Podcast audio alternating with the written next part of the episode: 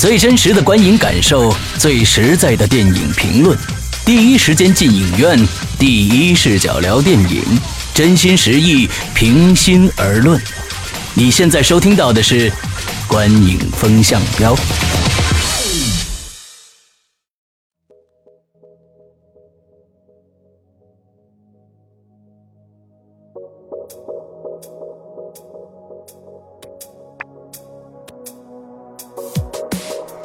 众，大家好，欢迎收听《观影风向标》，我是石阳，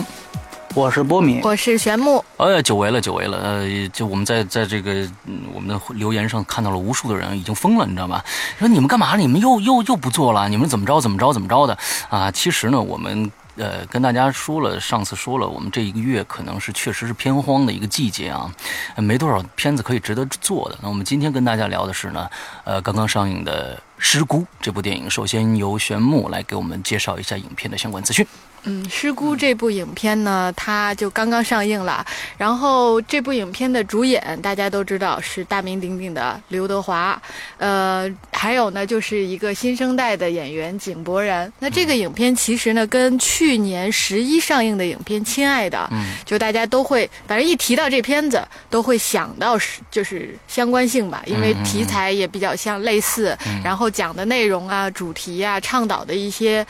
就是。精神内核的东西吧。比较类似，呃，那这个影片呢是由这个华谊兄弟投主要投资制作和发行的，呃，影片刚刚上映几天哦，对，我们再说一下这个导演，那这个导演呢叫彭三元，呃，也算是一个比较新的导演吧。那天去看这个影片的媒体场的时候，当时刘德华、彭三元还有这个井柏然，井柏然也都在现场。那影片上映三天的话是呃。呃，现在已经基本上破亿了，呃，票房成绩还是不错。大概信息这些吧，波米看有没有补充的？嗯，差不多，就是他可能里面的参演演员有包括像孙海英、梁家辉、吴君如等等。对对对对。然后这这个导演他本身是原来是写国产电视剧的。对。啊，有有几个什么你是我兄弟啊，半路夫妻。如果看电视剧里，应该听说过这些名字。那那个编剧都是他。嗯嗯嗯。然后呢，他之前从来没有导过任何电视剧，他也没有导过。这是他第一个导导导导演的，不仅电影，他第一部手持导筒。对对对对。嗯。OK，那咱们还按以前的，呃，先从剧情来开始打分啊。木米多少分？我是四分。你看，我们今天可能会出出现一个比比较大的一个分差啊。我是六点五分。呃，我是七分。呃，玄牧先说说。呃，这部影片啊，其实这样子，咱们上一次录制的时候，我记得当时我们私下在聊天的时候，波米说那会儿其实就已经看了片儿了。那那会儿我们聊的时候呢，就说让我们期望值别太高。我不知道啊，是因为当时聊的那个状况使我的这个期望值放低了，然后看完之后觉得还不错，还是什么原因啊？就我整个看完这个影片呢，我觉得其实。免不了会跟亲爱的去比较了，呃，只是我觉得可能不太一样的地方，确实这个电影，我觉得就我个人而言啊，我看上去比亲爱的确实还是差差一些的，但是整体上比我想象中要好，而且我觉得这个影片对我而言最可贵的一点是什么呢？就是说，因为他讲的确实还是就是丢失孩子这件事情嘛，那还还有就是丢失和寻找，去就是围绕这个主题，而刘德华呢，其实就是。是一个在路上十几年一直在寻找的一个父亲，那这个角度我觉得跟亲爱的呢差距不是特别大，但是他的一个我觉得是比较新的一个角度是，他从另外就是。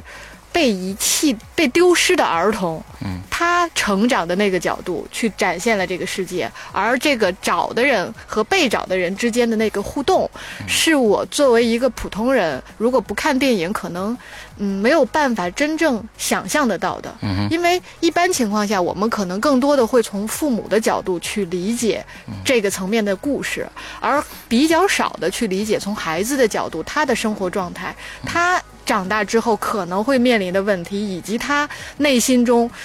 知道自己不是亲生父母，但是又知道有人在找的那种感觉。嗯那这种的呼应，给我而言是一个比较新鲜的感觉。嗯、那从故事的上面来讲，我觉得它的可取之处呢，就是它是一，它不像《亲爱的》是一个戏剧冲突比较明显，然后呢，呃，让你看着特别纠结的一个故事。而《失孤》呢，它偏向是，嗯，相对平实的去讲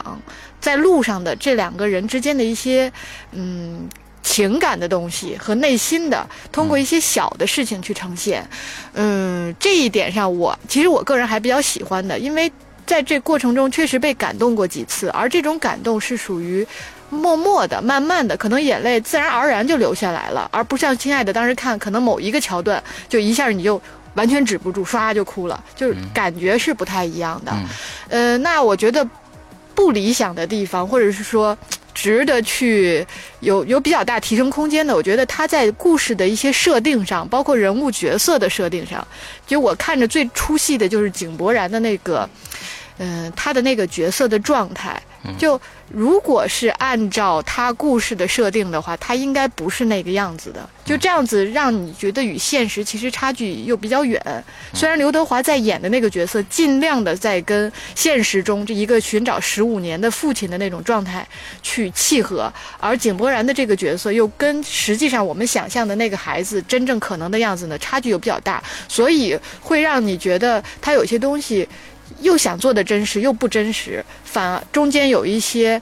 呃，就是说不出来的那种感觉，不不太，嗯、表现不太好吧？这么讲，嗯嗯，这是我对剧情整体的感觉。，OK，那我来说说啊，我是中间的分数六点五分，呃。其实对这个片子，刚才玄牧已经说了，就是当时我们确实是按照一个非常低的期待度去看的。呃，这个片子，刚才玄牧说了一点，就是他的那种朴实叙事的朴实，这一点我是非常喜欢的。我觉得一个这样的，我说我们现现在目前社会现实的一部电影，不需要那么多的泪点，因为本身的事儿已经非常能打动人了。这一在这一点上，我觉得这部片子做得非常的好。就是说，有很多人说啊、这部片子呃叙事特别的散。之后呢，主线不明确，之后啊，戏剧冲突不大。但是我觉得这正是这部电影的一个给我一个最好的一个感官，因为本身这些人本身十五年，他每天也不会发生太多戏那么戏剧冲突的一个事情。本身一个找儿子的和一个找爸爸的两个人共同去寻找他们自己的那个方向的这种希望，已经是一个最大的戏剧冲突了。在这个电影里边，这个其实。我这几天在想这部电影，我忽然想到一个可能相对啊来说可能比较匹配的一个电影，就是北野武的呃这个这个这个这个呃《菊次郎的夏天》那部片子，可能是呃笑点更多一点啊啊，那戏剧冲突可能更多一点，但是我感觉那种温温吞吞的那种样那种感受啊，一一件事情就是一个黑社会的一个一个小混混带着一个孩子度过一个夏天的这样的故事，跟这个有些地方其实从性质上来说有一些不谋而合，只不过从大题材上来不一样罢了。那我们跟这个很多很多人就跟这个呃亲爱的比，我觉得这两个电影啊，我觉得这种题材的电影，我觉得没什么可比的，就是说他们都在说一个现社会非常非常现实的一个事情，它并不是瞎编乱造，所以这是在里边这部电影给。给我的让我去给这个片子加分的一个最大的点，就像那天彭三元说了一句话，他说：“呃，希望这种类似的电影啊，这种公益性的电影，我觉得也算是啊，就是说呼起大呼唤大家良知这样的电影能多多益善，这些孩子能少丢一点。而且作为第一次导演，我觉得他做的其实比很多导演都要都要好，从编剧，从呃这个拍摄，呃从整个的。这个情节的铺陈，我觉得他就是要这样的一个感觉，不要那种 push 你就去看了这个情节再也忍不住了。他有很多的地方，比如说到最后一个大的情节里面，这个呃井柏然找到了爸爸妈妈的时候，他没有用更过多的那种特写啊，或者是剧情语言去催你的泪，而只是反打了一个刘德华的一个一个表情，之后就拉起来了。就整个的这个摄像机就起来，起来，起来，最后呃飞到半空中这个镜头，我觉得这种东西其实是非常自然的，不需要太多的这种这种感情的去冲击啊或者什么的，所以我认为这片子可取之处还是挺多的。对，波米莱，嗯，那个咱们今儿时间有点紧，我我我尽量长话短说啊。我觉得是两两个方面，呃，其中一个方面呢是呃，我觉得这个电影它它的形式是比较混乱的，然后呢技法是比较粗糙的。在这个电影当中，我们可以看到大概三种形式，一种呢是类似于我们知道第五代常用的这种偷窥式的伪纪录片拍摄方法，嗯比如说在呃刘德华和义工街头啊几场戏，我们看到大量的这种外景是实景啊，并没有使用任何的群众演员。嗯，这是其呃这是这个电影里里面一个比较主要的拍摄手法。嗯，但是另外两种拍摄手法呢，呃，应该说和这个拍摄手法是呃有一些格格不入的。一种呢就是大量的慢镜的使用啊，在我呃按照我们的话来讲，就是有点像 MV 的拍摄手法。比如说像看井柏然跟刘德华互动的几场戏，比如说两个人泼水啊，嗯嗯或者是两个人在那个海滩海滩抢那个摩摩托车呀，还还是还还有包括像他在那个西洋剧第一个孩子认亲的时候那种慢动作，但是被被打的时候那种慢动作，那么这是一种，而另外一种呢。这个拍摄手法呢，可能是类似于像这个广告一样，就是比如说像在他在去去呃去展现，比如说一个人拍到了一个可能失的失踪的孩子的时候，全社会发动那种社会力量，然后通过微博同时间看手机，嗯呃，就那个那个拍法呢，就是特别像，比如说像中国移动的广告，就是每个人在不同的点，最好找差异特别大的，比如说有白领，另外一个可能农村，然后另外一个是海边儿，然后就同时间拿出手机，嗯。这三种形式呢，在我看来，可能是有三种他想关注的三三三种点。比如说像伪纪录片的拍摄方法，这可能是他需要营造一种现实感，对吧？因为毕竟这个是一个实拍，然后这又是一个现实题材的，需要增进现实感。那么 MV 是刚才说了，实际上是更多用去拍一些刘德华跟井柏然的这样互动啊互动。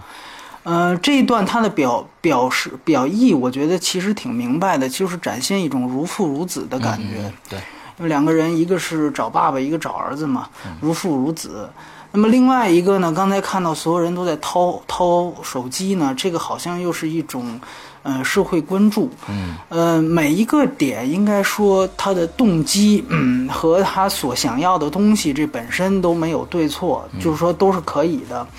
但是呢，当这三种形式非常生硬的穿插在一起呢，就会使得其实你会最后发现，他要的每一个点的情感都无法得到一个最基本的积累，而且他实际上是，比如说这个他拍三分钟，啪一下他会跳到那个去。我们经常可能我不知道你们那场情况怎么样，有的我们看的时候中间有笑场，我相信绝对不是导演故意去做的一些笑场，比如说两个人在同一张床上，大腿这个这个交交在一起，大家大家会发出笑声。这个我这个我我问导演了，而且我相信不用问，这肯定知道不是导演故意的。这要是故意的话，这个动机就太 这个动机就太不善良了。这个呃呃这个。这种东西其实就是因为它的技法问题所导致的，就是说，呃，在在在这三种形式当中来回的穿插，整个打破了这个影片不仅仅是说应该有一个统一的风格，更主要的是它使得他一想要的每一部分情感都没有办法得到串联。然后另外一个。啊，而且有一些具体的细节呢，也显示出来一些，就是你要么然说他可能是有意为之，比如说像刘德华挨嘴巴的那那一场戏，我不知道是不是因为，嗯、他需要以这个去作为一个卖点，还是怎么样的啊？还是说这个就是一个技法上的一个拙劣？那那一点是非常生硬的，因为那个镜头也也应该是一一下子下来的，但是呢，中间呃到挨打的那一刹那，忽然一下子切到了一个近景，然后呢变成了一个慢镜头，然后刘刘德华落水的镜头呢又接了一个水下的镜头，那个水下的镜头你仔细看，肯定是刘德呃甚至都不是刘德华，肯定是替身啪一下往下跳下去的那个动作。嗯，呃，就这些细节的拼接，使得这个电影呢。嗯，我不得不说，它确实是有一点国产电视剧的那种感觉，是非常强烈的。包括像刘德华撞车，啪一撞，然后直接这个电影就黑屏了。然后第二幕就是再再醒来的，这个都是，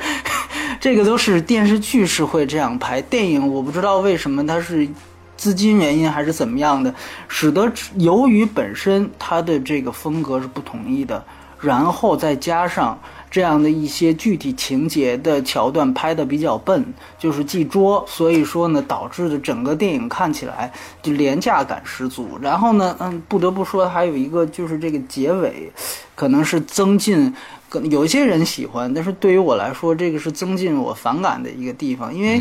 呃，我们都知道结尾他是遇到了一群和尚，然后他问了一个一个和尚，最后要的问题。哎，要有有哲理性的这么这么一个想要的这样的一个效果，嗯，但实际上我是比较讨厌这样的一种借宗教外衣去说，因为我们知道这个戏它本身通篇都没有在谈佛嘛，它等于最后出现这个这个和尚的时候，它是以一个符号化的形形式出现的。他就是为了好像去要别人解惑，对不对？对对，要去升华一样。嗯，就是呃，且且不说他说那些话是不是真的有意义啊？就是说，即便他是真的想传递出什么，我觉得导演如果有信心的话，可以通过影像的方式，或者说可以通过更好的情节设置。去展现你自己想说的，嗯，而不是说最后去借一个宗教的外壳去去表达自，因为我信我相信那个也不不是说真的就是说阐述了什么佛教教义，那完全就是通过这样设定这样一个角色。是表达导演自己想说的这些东西。嗯，那其实这个时候你拉来一个宗教外衣，在我看来是比较。我我问导演，他说的也会，他说，呃，我那个他说，其实，嗯，那个遇上那个神父，就是遇上天主教的也可以，但是因为在中国可能。这佛教更接地气一些，哎，对，更接地气一些，所以就用佛教。他说他本质上是希望上升到宗教层面，就那意思。那至于选择哪种宗教呢？那么就看这故事发生在哪儿。所以在我看来，这样的一个这样的一个简单动机，证明他其实并没有说真正的说。我要去借佛学的，或者说我对佛学有有什么内涵性的阐释，通过我这个电影表表达出来，完全是一个借壳。那在我看来，这个不仅仅是一种相对来说比较粗浅的办法。最主要的是，它其实还带有一定迷惑性。它就像比如说朋友圈里面我们看到很多传的那种仁波切一样，可能好多话都不是仁波切说的，不是各种仁波切，但是就像那种东西一样，它其实在我看来是有一些廉价的。把它作为结尾呢，这个这个呃有一些我觉得是有一些自作聪明。所以这个是其实是从从整个形式上来讲，而且。嗯，就像刚才说的，其实他最主要的想表达的这个如父如子的感情，按说是他最不同于亲爱的，也应该说是这部电影，嗯，可以完完全全说，即便是在亲爱的之后上，而且也可以把它跟他们区别开的这样的一个点，就是说，像玄木刚才讲的，也有一个孩子的视角，嗯，但是呢，恰恰是这个东西。现在被大部分观众去理解为了一种，好像是一种基辅，是一种这个呃搞基是吧？基友，呃，这个我觉得，嗯。一方面是有我们现在大环境的影响，对，但另外一方面呢，我觉得确实是这跟导演的技法是有关系的。你在生硬的忽然，比如说就泼水那一段，你忽然的就去去就去做慢镜，然后那个音乐马上就变成了一个特别 MV 式的，就铺满了这个音乐，和你前后刚才说了使用偷窥式的这种伪纪录片拍法，然后忽然加进这样一段，这个是绝绝对对是会会是会令人。呃，产生遐想的，所以这个我觉得是完全是因为它的拍摄水准所导致的，现在有这样的一个歧义的出现。嗯，这是其中一部分。那么另外一部分，我想说的其实是，在我看来，这个电影或或许还有一层，就是说对这个底层，我们讲这个，其实刚才呃施阳提到这个片子是和《亲爱的》一样，都是根据真实。真人真事改编的，嗯，那我也给你告诉大家，这个戏呢是根据这个一个山东山东聊城人叫郭刚堂，嗯，他的这这样一个寻找呃孩儿哎孩子的这样一个父亲，啊，根据他的这个原型去改编的，嗯。呃，但是呢，我们我们注意到，因为这次刘德华呢是演了一个这个咱们这样叫农民，或者说是一个起码是社会底层的形象。呃，但是呢，呃，我不得不说，从这个电影当中解读出来的一些他的镜头语言，包括他给刘德华的一些动作，呃，再结合上前前后后这个电影传达给大家的一种感觉。呃，我个人觉得其实是有这样的一个，我不把话说死，我觉得是有这样的一个嫌疑，就是它其实是更多的在以呃一种就是消费这个偶像形象丑化而带来出来的一种娱乐心理。呃，就是说我们很多人刚才提到了票房也很好，我们很多人看这个片子，有一些人当然是抱着这公益的心态来看。嗯。呃，他还有一些人，我们最初知道《失孤》这个电影的时候，是从最早他的一些还没有拍完的时候的一些他片方传出来的很多东西啊，传递给大家。就说刘德华，比如说是扮扮成乞丐，让让人家，比如说保安当街驱逐啊，或者是穿这个军大衣呀，哎，或者怎样怎样，给大家一种这个这个传递出来的心态，就是说呢。呃，因为他这次演了一个农民，那么所以呢，他就要这个，他就要他是在扮丑，他是在扮丑，实际上是传递这样的一种形象。嗯，这个是不是真的是加深某些人对农民一贯的主观的片面印象？这个我是打问号的。尤其刚才咱们前面聊，我之前正在写这个刘德华的专访，我问他一个细节，就是说。那个其实他自己说的，就是说，呃，我问他你外形上做的这些准备，他就告诉我，他说其实啊，这个他查过郭刚堂以及其他呃这样找孩子的父亲的这个在路上找的这些人的形象，他们其实呢就是都挺干净的。嗯，就是说，尤其他说了一点，就是他说我这个蓄胡子，当时说要不要蓄这个胡子，因为我们知道这里面刘德华是蓄了很长的胡子，然后显得特别的这个这个风餐露宿之后特别的脏。嗯，那么其实刘德华告诉我，他说其实这个他看那些人的影像资料，这些人其实每天都会把胡子剃得干干净净，因为你可以想象不是那个样子，说真的，天天真的都是生死垂垂垂在生死一线，不是那样的。他找了十五年，每天都有时间去做一些基本的形象维护工作，但是呢，就是说他因为就是说导演希望啊，就是给到大家一个，首先刘德华跟他这个偶像形象，按刘德华自己话说，就是说我首先需要去去偶像化。所以说呢，这个电影实际上是在你是不是真正去靠近真实人物和你所描述那那群真实人物和。这个演员的去偶像化的这两个选择之间，嗯，显然现在来看，这个导演是选择那还是要更多的去兼顾一下偶像这个问题，要把它要要把它扮丑扮得更彻底一些。说说说白了就是，那么另外一个地方就是关于他的配音，这个我相信是很多人。都在讨论的一件事情。那从配音这个方面，首先刚才提到了，呃，必须得先交代一些背景知识，就是这个郭刚堂这个人物是是山东人，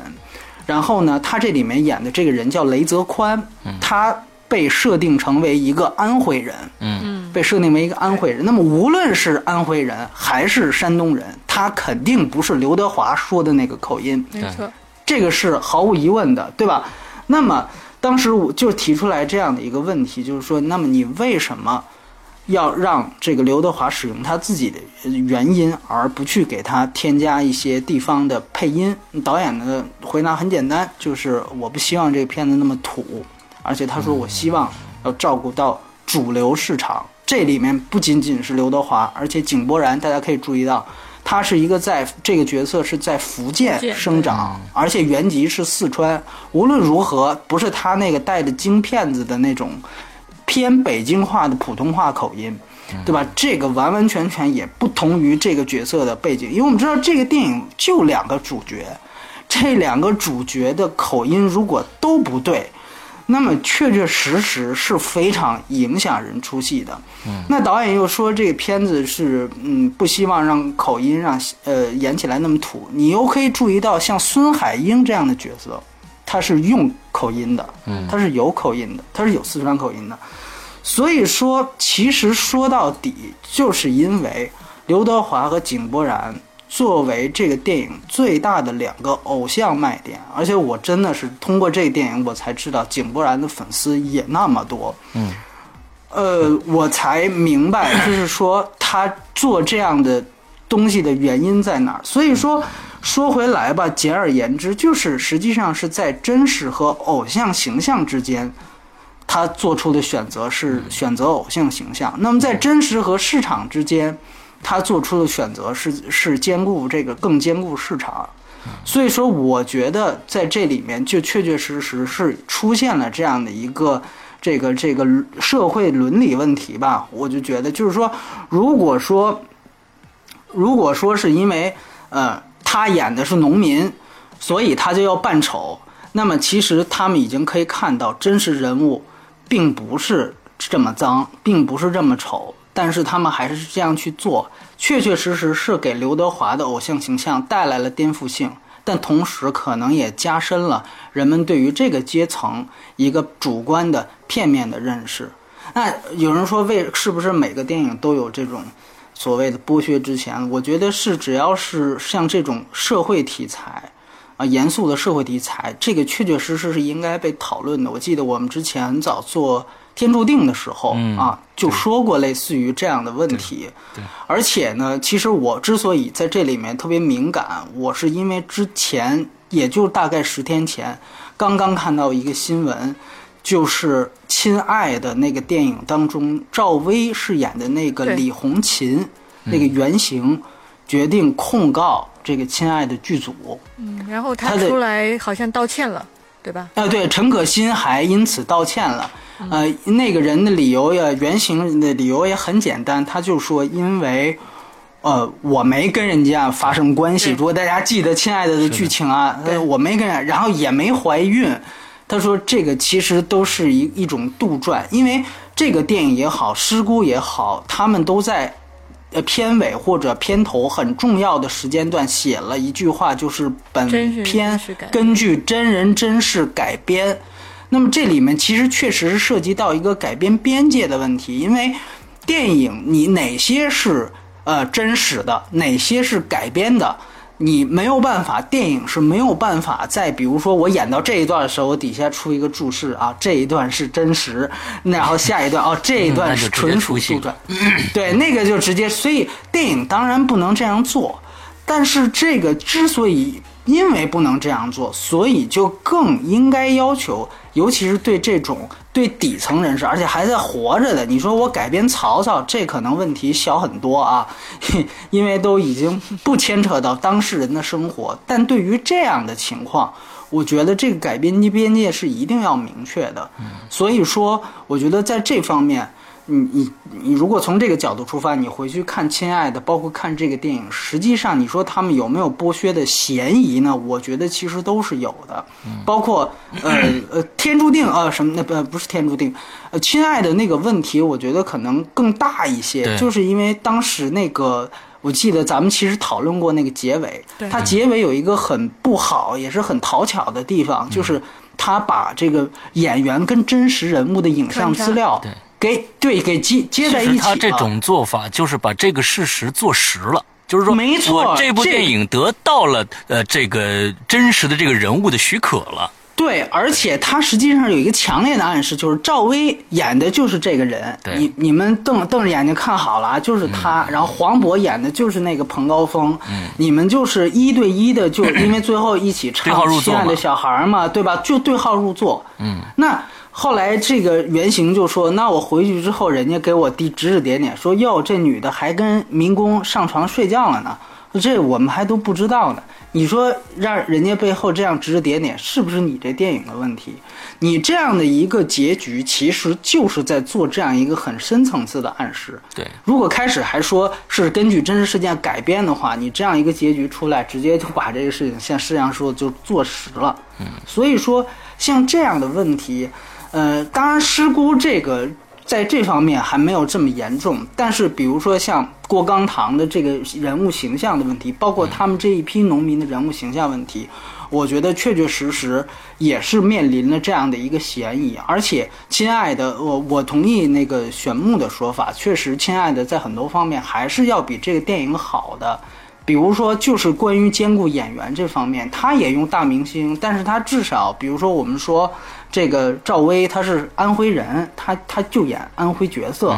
对吧？口音上咱们说没有那么大问题。这个黄渤，我们这黄渤从出道开始就是演小人物，他一直就演底层人物。这个也不是说像刘德华一样，突然从一个天天演高富帅的，我需要去做一个呃形象反差。那像里面的像郝蕾呀，像张译啊演的，其实都是呃呃资产阶级了，其实对吧？也问题没有那么大。就是说，当然结结局问题是很大的，所以我觉得从那个方面来看，他的整体的角色定位还算是 OK。呃，这个对于呃呃师姑来讲，我觉得是他需要去考虑，就是他的动机到底在哪里。这个我觉得是有这方面的嫌疑。其实，呃，说句实话，像这种改编的事情，美国也经常闹争议。比如说，我们知道前前几天聊的那个前几期节目聊，比如《狐狸猎手》，在美国人家原原来的那个那个家族杜邦家族也很很生气。但是我们都知道，那个好歹它是一个那那是一个大大财阀家族，对吧？他们都是法律对法律。我觉得你也有律师，我也有律师，咱们之间可以互相打。对于底层人士的这种关注，其实其实它是存在一种剥削的风险的，所以我觉得你就像你你陈可辛，你再强调我们法律意识有多完备，那人家完全可以说人家并没有多少法律意识，你不能欺负人家法懂得不多，你就是这样去，就是就，所以我觉得这种剥削的风险是在的，所以恰恰是因为他做公益电影，所以我们才应该。更要求以一个更严格的要求，很多人说，难道那彭三元他拍一个这公益电影，难道不比那个拍富春的要要要有诚意的吗？至少你应该鼓励这个，确实是这样。但是前提是，当你已经选择了一个可以受人尊敬的题材的时候，你就可能获得比去拍富春能够收到更多的赞誉。那你收到赞誉的前提就是应该你有这样的实力和有这样的小心。我觉得必须有金刚钻去揽瓷器活，所以我觉得这个是一个一个一个前提。嗯，那我觉得，所以所以基于这两方面原因吧，我可能给了一个比较低的分数。对不起，说的比较多。嗯嗯。OK，好，好，好，那我们接着来聊一下表演啊。表演是波米多少分？呃，我是四点五。呃，我给的比较高，七分。嗯，我给六点五分。那我先说哈。嗯。其实接着刚才波米说的那个，我就觉得呢，呃，在这里边。确实是，我觉得刘德华的这个角色的形象，先不说，咱们把排开，主要是井柏然这个角色。井柏然这个角色，在我看来，应该他应该是一个杀马特，起码是应该是一个杀马特这样的一个角色，因为他毕竟是在一个小地方当一个修摩托车的这样的一个人。他即即使再赶潮流，他可能跟城市的这种潮流、这种时尚，也是应该有一定的差距的。就是说，他虽然很潮，但是很土。这个角色应该是这个样子的。我们再来说，为什么他把刘德华塑造成这么土啊？美的胡胡渣这么脏脏之后，井柏然这么时尚？我觉得这个是在于导演的问题，是导演的信心不够足。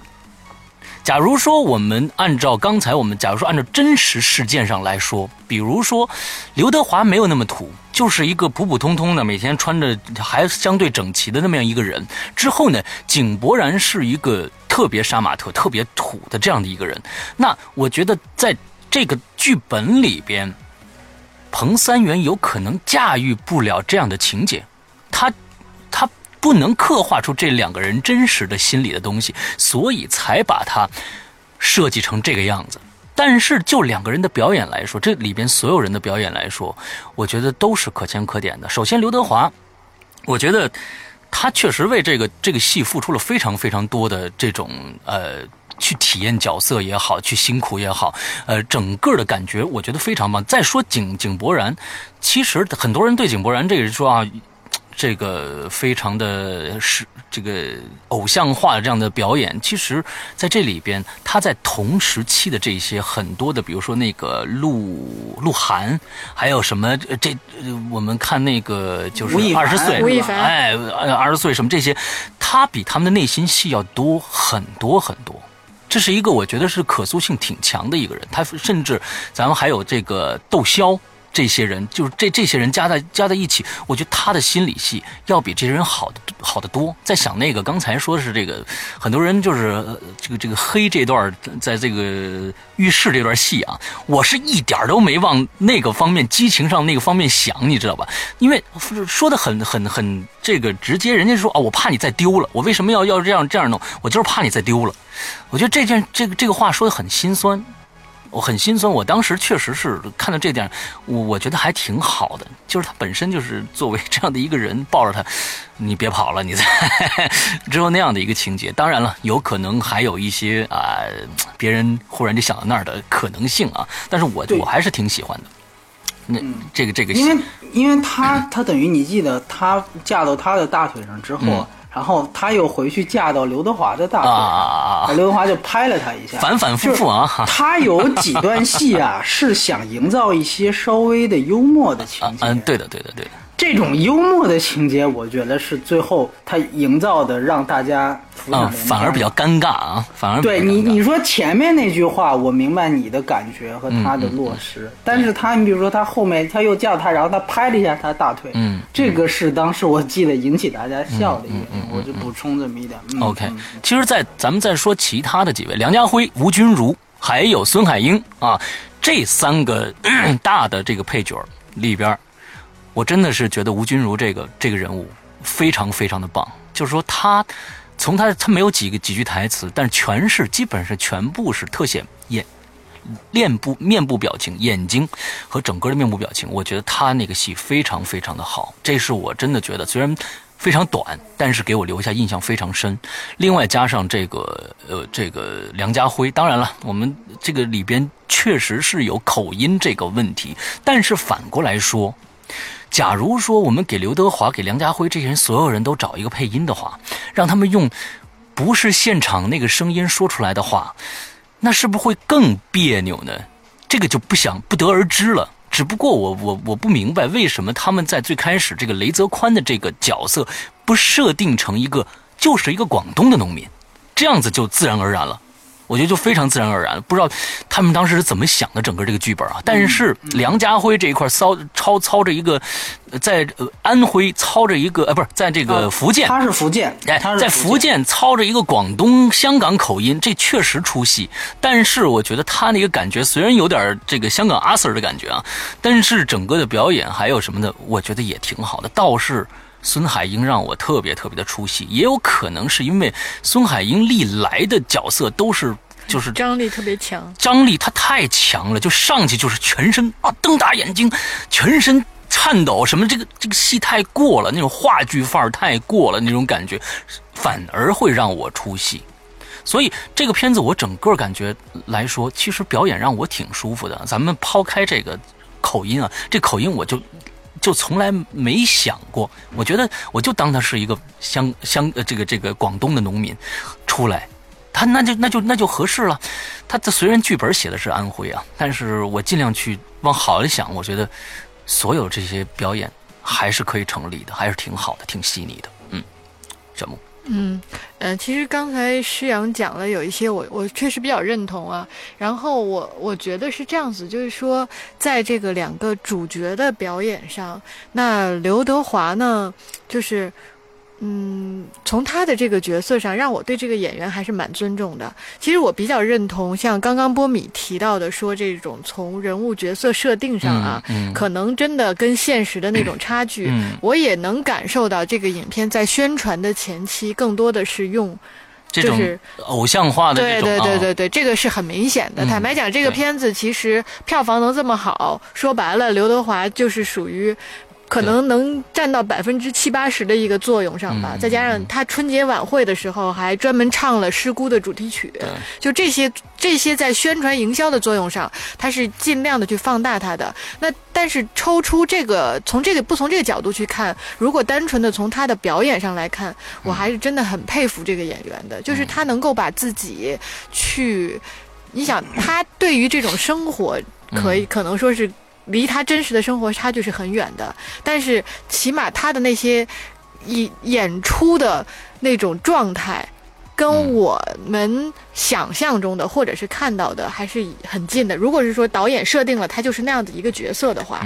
那我觉得他的表演要很胜过井柏然在里边的。那井柏然呢，嗯，怎么讲？他我觉得是从他的那种状态上，呃，还是过于都市化了。但是他在情感的表达上，就是细腻跟跟刘德华之间一些互动哈互动上，我还是蛮喜欢的，因为在这些互动的过程中，一些细节的表达中，真的让我还觉得蛮感动的。就是有些有些就真的是看着看着，哎，眼泪自己流流下来了，那种触动是很比较强的。所以从两个主角上来说的话，我觉得还真的算留下比较深刻印象的。嗯那几个配角的话，其实我就比较认同刚刚石阳讲的那些了。嗯嗯嗯，OK，波米，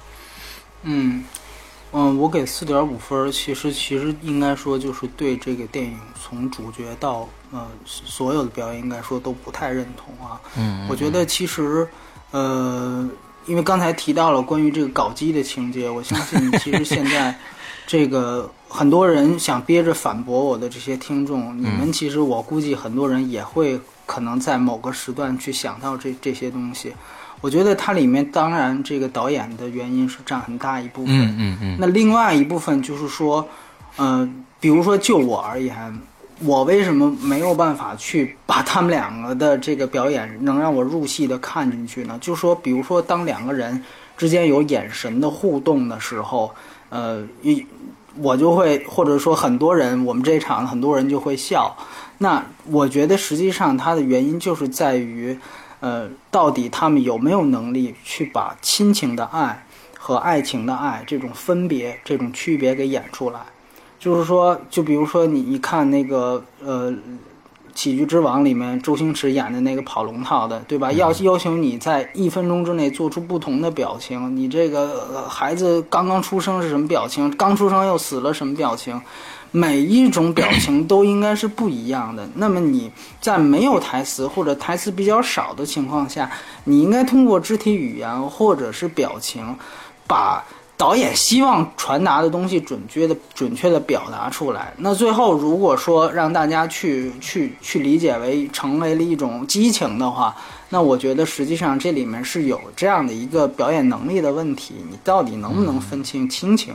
和爱情的区别？你这你能不能演出来？不是说你能不能认识到。那当然，这里面还有一个可能是说我就是希望去消费它。这个也是有可能的。这个这个原来很多片子都是在消费这种这种激情东西，把它剪到预告片里面，对吧？啪，最后来一个眼神，然后出来一个字幕，这个东西很耸动，然后让大家，那就是我刚才提到了，那是剥削层面的事情，那是另外一个社会呃改变边界的问题。那么这个是我们说的是是一个主角，刚才这个配音其实也提到过。我不我不再详述。然后有一个，另外我觉得我想说的一点就是说，这个戏的群演，这个戏的群演也是灾难级的，因为我们刚才提到了，就是说这个。它有很多场戏都是用了第五代式的偷窥式的伪纪录片式的拍法，他用的是完全实景，而且如果很多人注意收集这个片子信息的话，还会看到，比如说什么刘德华拍着拍着戏就被这个当地的老百姓认出来了，然后这戏就没法拍了，经常宣传方出现这种稿子。那么实际上他用了很多实景，但是在一些关键的。一些场次，比如说最后的那一场戏，他又用了使用了群演，这个还是当然，这个本身还是刚才最开始我提到的这个风格不统一的问题。但最主要的，你就看最后那场戏，呃，刚才施阳提到过，就是说，当这个井柏然走向孙海英他的亲生父母之后，然后他镜头拉起来，是说两岸的这个群众演员开始把他们围成一个圈儿，就是。逐渐把他们围到一起。刘德华是站在原地的。如果有人去注意看那一幕的话，你就看到群演在往，呃，井柏然那个方向走的时候，起码有两个群演在走的过程当中，眼睛是瞄着刘德华的，然后他那个表情就是，哎哇塞，这可是刘德华哎，刘德华杵在这儿，哎，我得看一眼，就是这种表情，而且有其中一个群演，这个群演还不是旁边的人，就是中间的一个群演。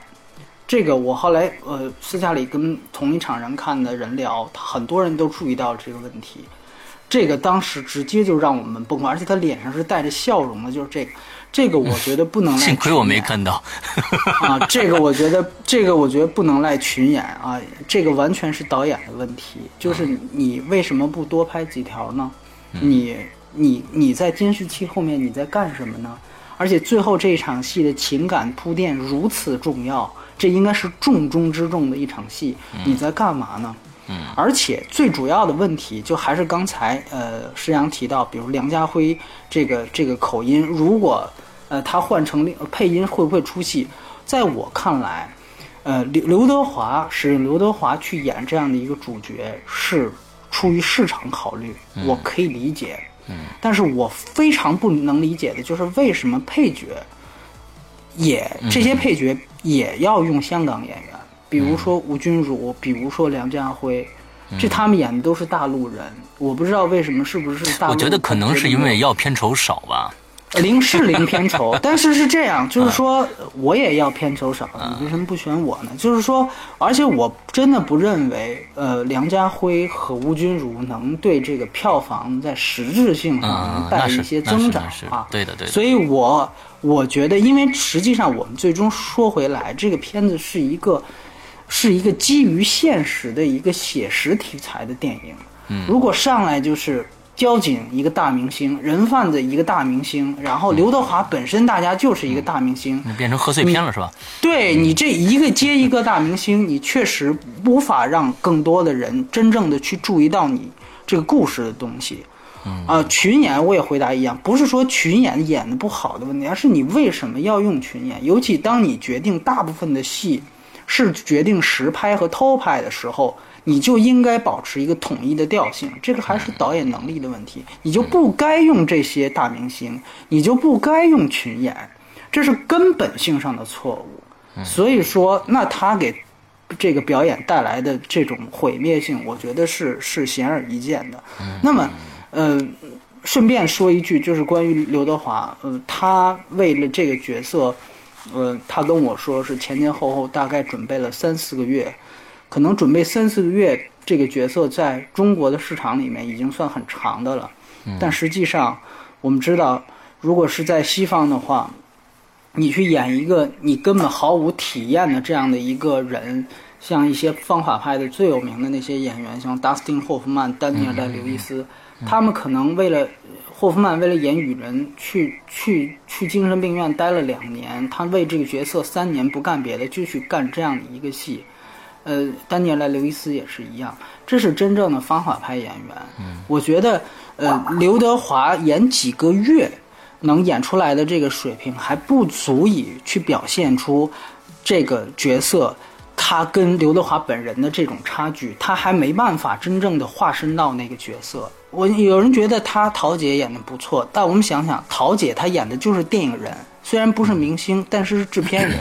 他生活当中每天都可以碰到制片人，耳濡目染，他可以看到那些人什么样子，所以他他的入戏，他的这种，而且他演的就是香港人，对吧？这个更别说，所以他的这种呃入戏的程度，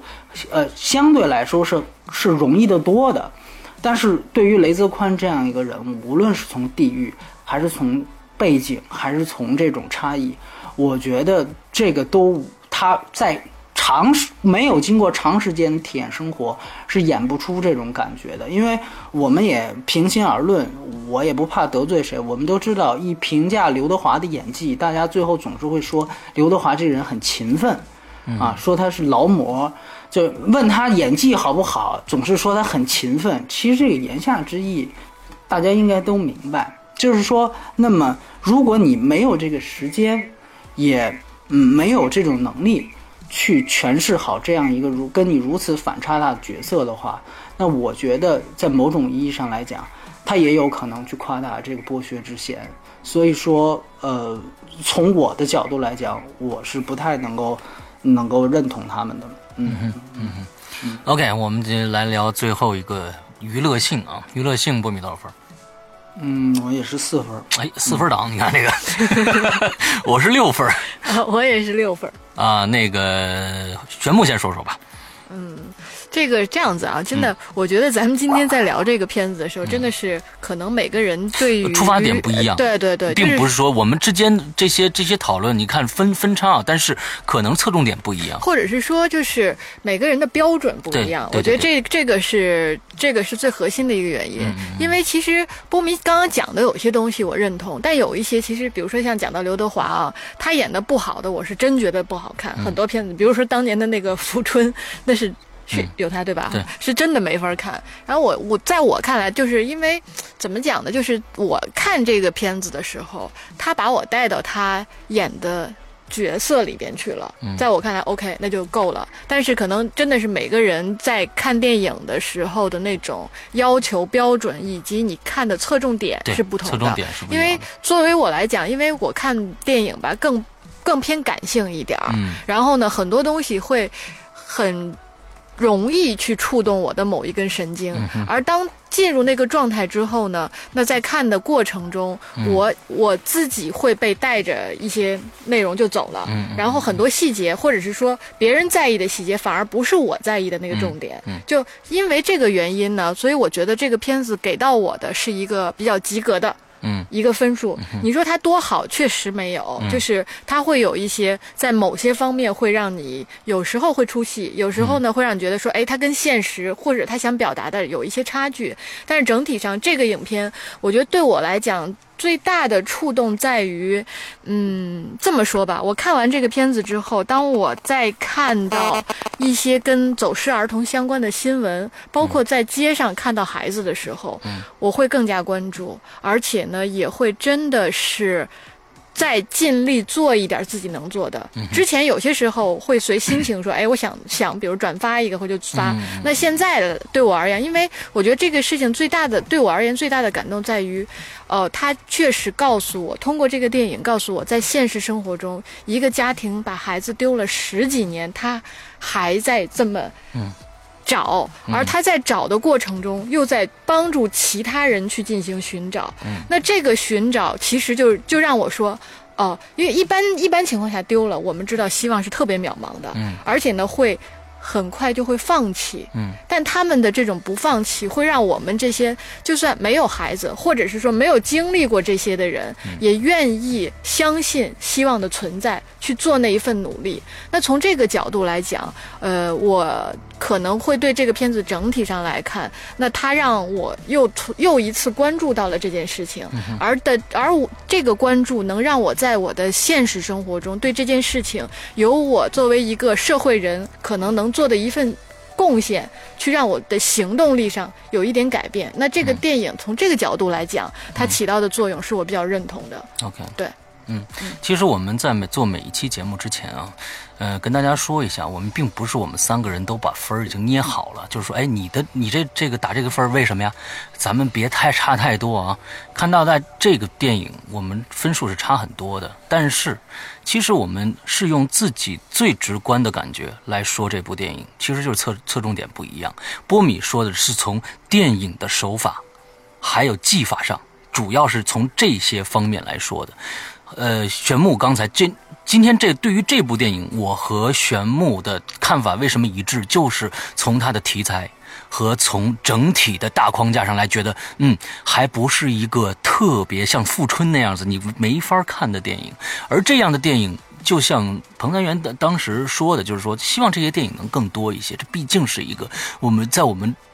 国中国社会里面非常非常让人觉得这是，就是直接可以拉去枪毙的这这这这些人干的这些事情啊，非常发指的这些事情，所以让我们社会能更多的去关注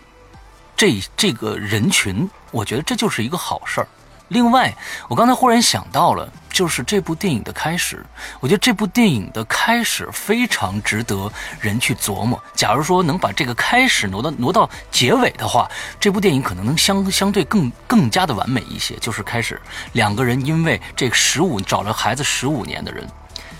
打起来了，一个说这孩子丢了，你作为父亲你不去找吗？他说，另外一个人说，我作为父亲，这孩子在这个社会上能找得着吗？十五年都找不着，我干嘛还要去找下去？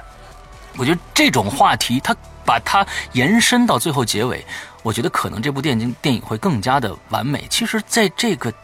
电影里面就在讨论这些事情。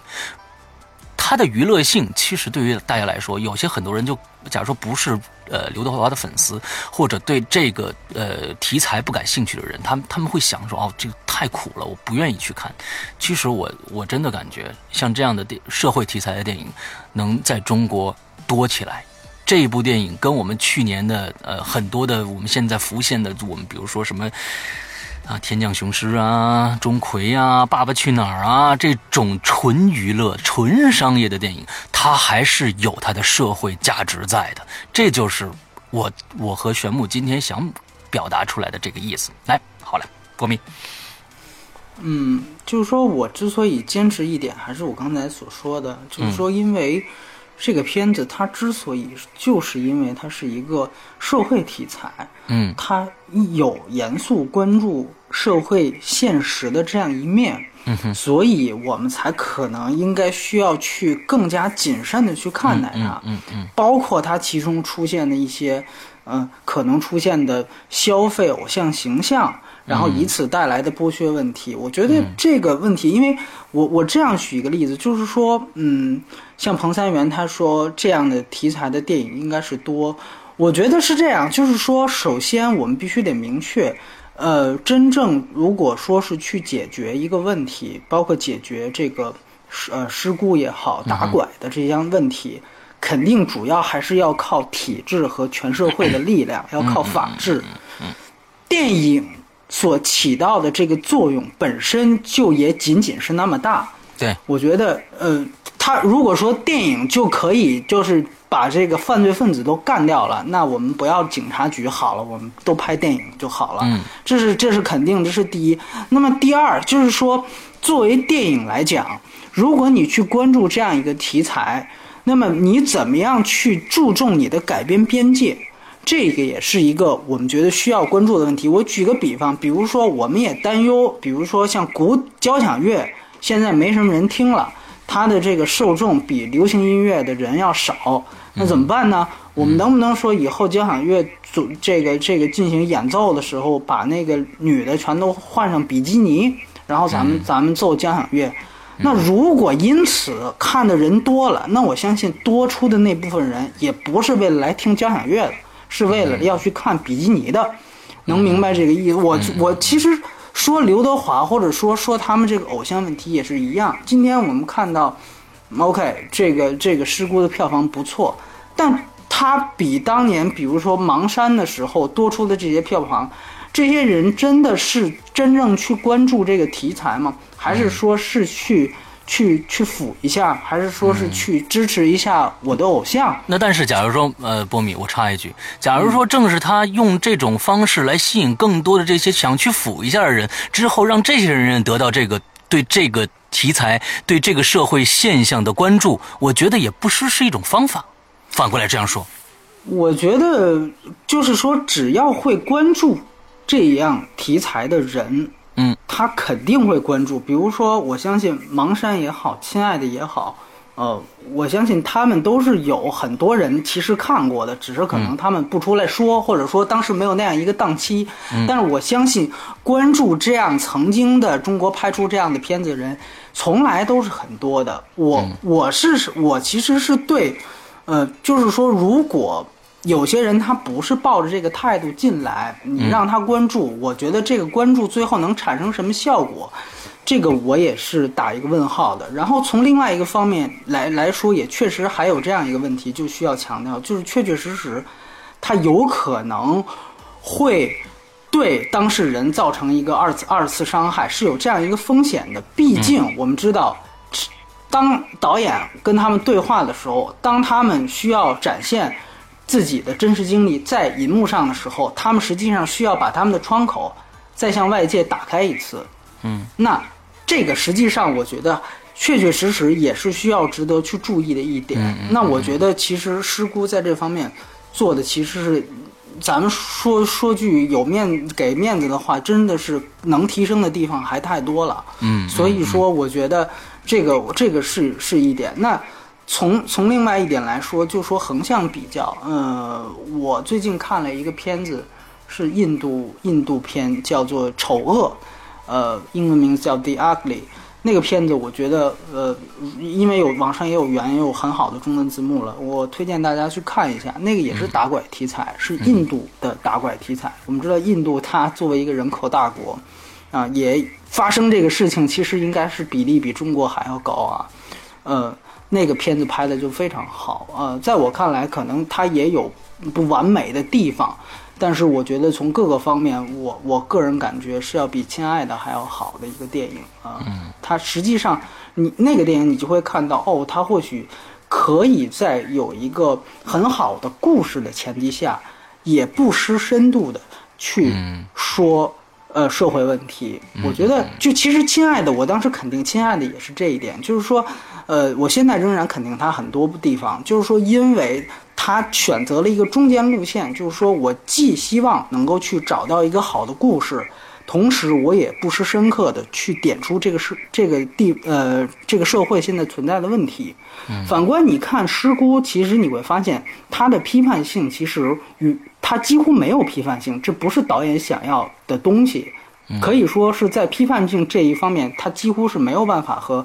和和《亲爱的》去比的。对的，所以说，我觉得他想展现的东西，就是比如说如父如子的那一段情节，或者说是两个一个失掉父亲，一个失掉孩子的这样的一个一个一一对如父如子的互动。我觉得这些东西是他展示的主体。但是你说真正关于社会问题，真正关于他批判，包括他对于人贩子的态度，这里面吴君如，嗯啊，吴君如也是用配音的，我在我的。这这个也是值值得注意的点，他演的是一个江西人，他也是配音的，很奇怪，有的配音，有的不配音，弄得乱七八糟。像吴君如这个戏，这个电影也没有给予他太多的这个这个呃批判也好，几乎就没有对这个人有更多的展现。他和那个倪景阳的角色，就是那个在。路口中间就是游荡的那个女子，最后跳江的那个角色，他们是一条副线，这条副线几乎没有台词。我还是那句话，我能明白明白这个导演他要表达是什么。好像你几乎你拿走了一个人的孩子，可能你你的这个这个损害其实是让另外一个人丢了性命，就是有有时候就是这样。但实际上，真正比如说这条副线所承载更多的社会意义。呃，碍于主线，主线的这个这个这个这个原因，所以说整个副线也没有更多体验。那主线我们知道几乎就没有人贩子的存在，所以说这个戏实际上在我看来，其实不是一个真真正正去讲打拐的这样的一个片子，它不像陈可陈可辛的那个电影，而它实际上是借打拐的这个壳。是去在讲一个公路片，是在去讲一个这个人与人之间感情的这么一个事儿，所以说我觉得从公益性上面它也不是那么强，但由于它还有真人改编的这么一句话在这儿，所以又不得不去用这样的这个角度去衡量它，所以我觉得这个电影它其实是有一点定位上不不太清楚，包括它之前最早它定义是打拐了。后来你看，现在他在往外输的时候，他再也不提这两个字了，就是基本上他是以另外的一种形式去包装。当然，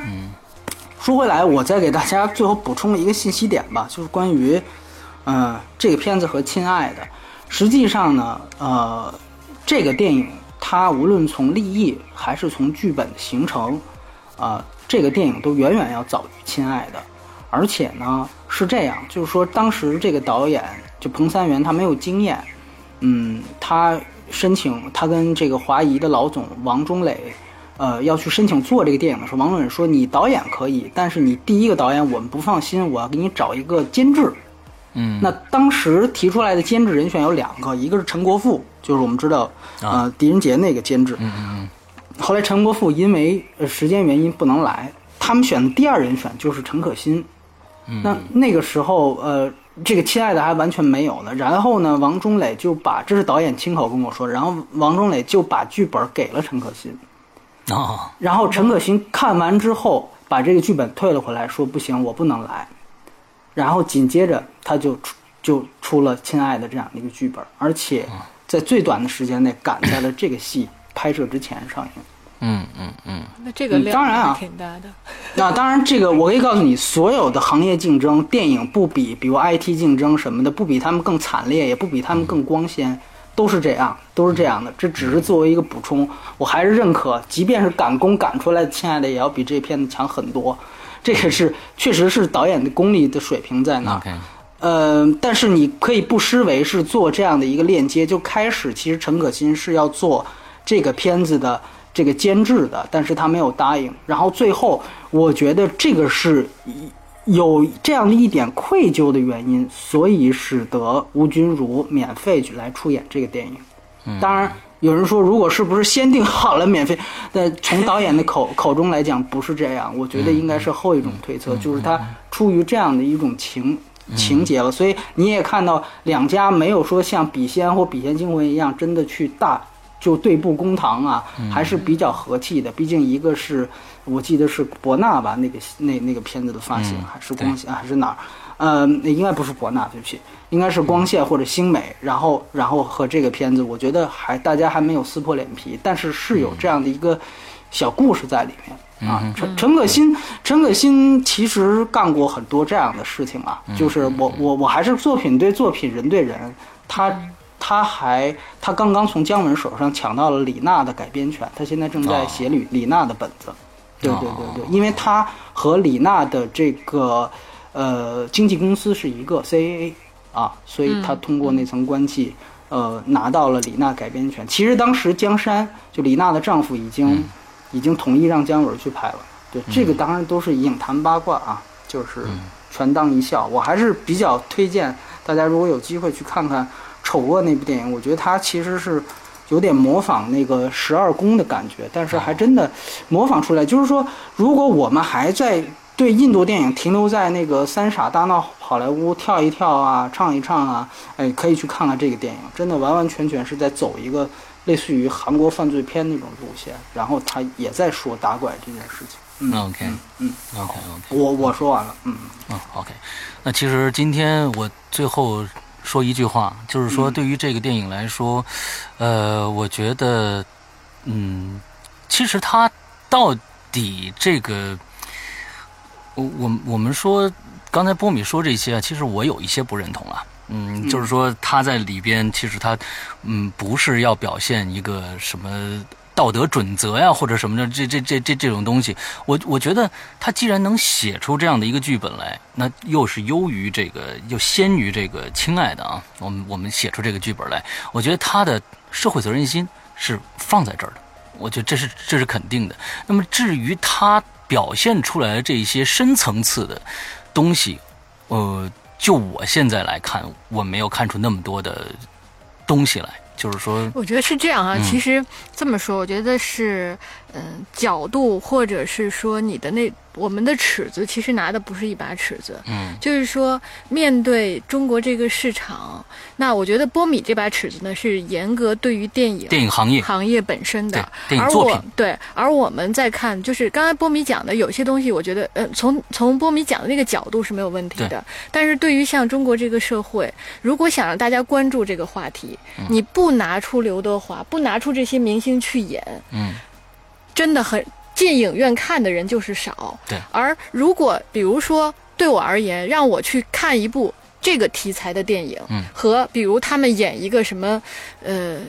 类似于这个什么钟馗这种电影，那我觉得起码这个电影它的社会相对于。同样类比起来的社会意义和价值还是大的。哪怕我可能不是我，我理解波米你的意思说，你可能这些人他不是为了你这个题材去看的，OK 没有问题。其实因为你对于电影的这种定位和认知是把它严肃化、艺术化的，而电影它本身其实某种程度上它也是个商品。如果单纯于对，如果是从商品角角度来讲的话，那其实钟馗也没有错。钟馗很好，对他没有错，对他们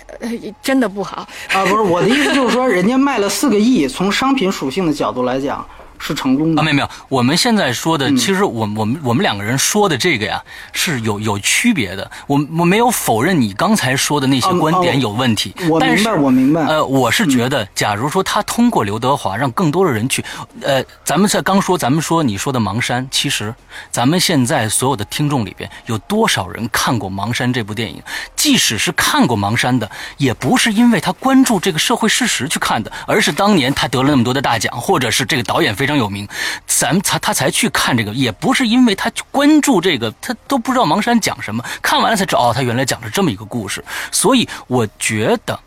这就是这样，就是说，是啊，我嗯。嗯，我我觉得是这样，就是说，呃，票房它现在是一个特别快餐的一个一个一个展现，它可以让比如说一周里面可以把比如说可能观影人群的，比如说激发到百分之四十的人。这些人都都去电影院，但如果一个电影它的品质不够好的话，它很快会被时代遗忘。嗯，就是我我相信这一点。但是如果说这个是关乎于一个，如果我们不用大明星，或者说我们不这样用大明星，可以让他的这个品质有所提升。如果这个这个逻辑推断是成立的话，那么它的品质如果更好一些，我觉得是这样。艺术片就是这种电影，就是可能每个十年。每个十年可能只有百分之三的人去看一部艺术片，但这个艺术片可以可以留下五百年都说不定。嗯，每个五百年，每一个十年都有百分之三的人，那五百年有多少人去看这个电影呢？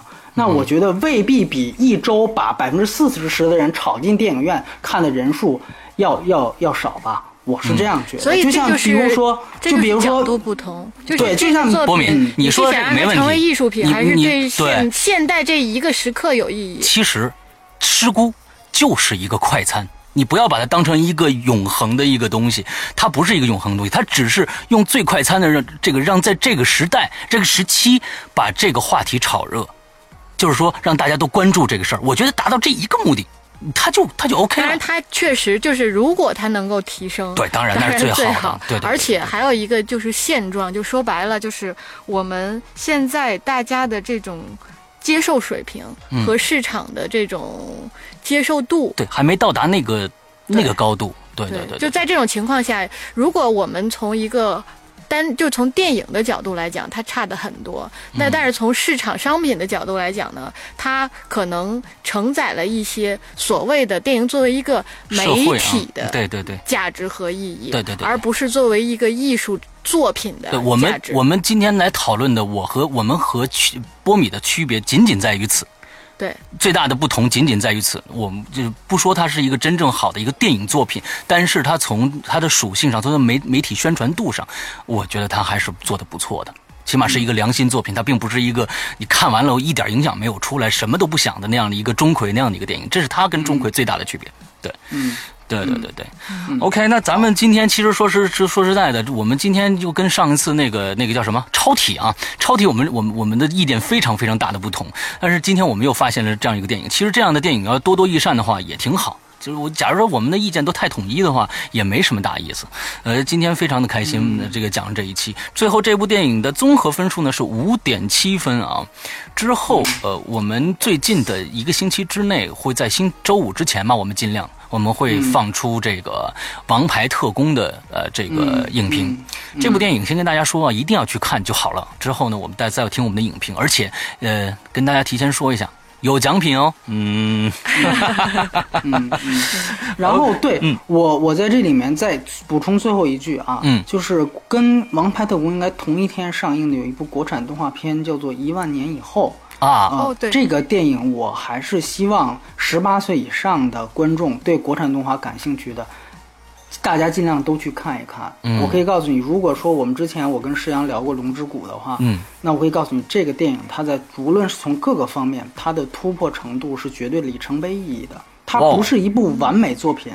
但是我不想说它的突破在哪儿，我这个我都不想剧透。嗯我希望大家去支持。这个是我从呃一三年杭州的院线推介会啊，你说的就是这？部对不对？对对对，异常血腥的那部是吗？啊，是是是是是，而且我没有想到它龙龙标版仍然呃保持了些保留了，对，保留了很多东西，呃所以这部电影我前几天在电影院看到宣传片了，之后，呃，我我当时看完宣传片的感觉是稍显幼稚，就是看宣传片，我觉得可能它是剪的问题。嗯，它是有一定幼稚的地方，这嗯个到时候如果有机会我们可以再讨论，但是不失它的突破的地方，绝对也就是瑕不掩瑜，我可以这样说。OK OK，对对对所以到时候到时候我们可以去去期待一下，对，做不做节目到时候再说吧，反呃正，先那假如说说这样的话，嗯国产动画片是一定要做节目的，这是必须支持的。值得支持。好，那到时候我们我们有机会再详聊，先跟大家说一下，好啊好，一万希望大家呃也对我们这个节目的这个整个的方式啊，一一一定要有个了解。我在这儿再说一遍，宽容宽容宽容，我们是只有 有必要做。这个这个电影的时候才出节目，呃，中间呢可能有一些节电影无所谓，说不出什么东西来，比如说《帕丁顿熊》啊和《灰姑娘》这这两个电电影都是值得看的，但是说实在的，我们也说不出什么东西来，就是这个样子，所以就比如说像刚上的《飓风营救》，就真的没什么可说呃的。千万不要去看了哦，求求大家千万不要去看，而且好。像又是特供三 D，特供三 D 嘛，特供 3D IMAX 是特供吗？哎呦，这个电影特供看的我 IMAX 是特供。三 D 对，这个非常恶心的啊！真的就是带上三 D 看二 D，呃，对对对啊对，没错，而且它里面的快速剪辑以后，让你头戴上三 D 以后，完全是晕的，对对对，啊完全是晕的。看的很晕。呃，所以希望大家这部电影可以等着啊，现在已经网上对 网上已经有了，看网上的吧，省下钱来啊。看那个《王牌特工》吧。王王牌特王牌特工太好看了，对，嗯这这这是差太多了，这两个。，OK，那好，今天的节目到这儿结束，祝大家这周快乐开心，拜拜。拜拜拜。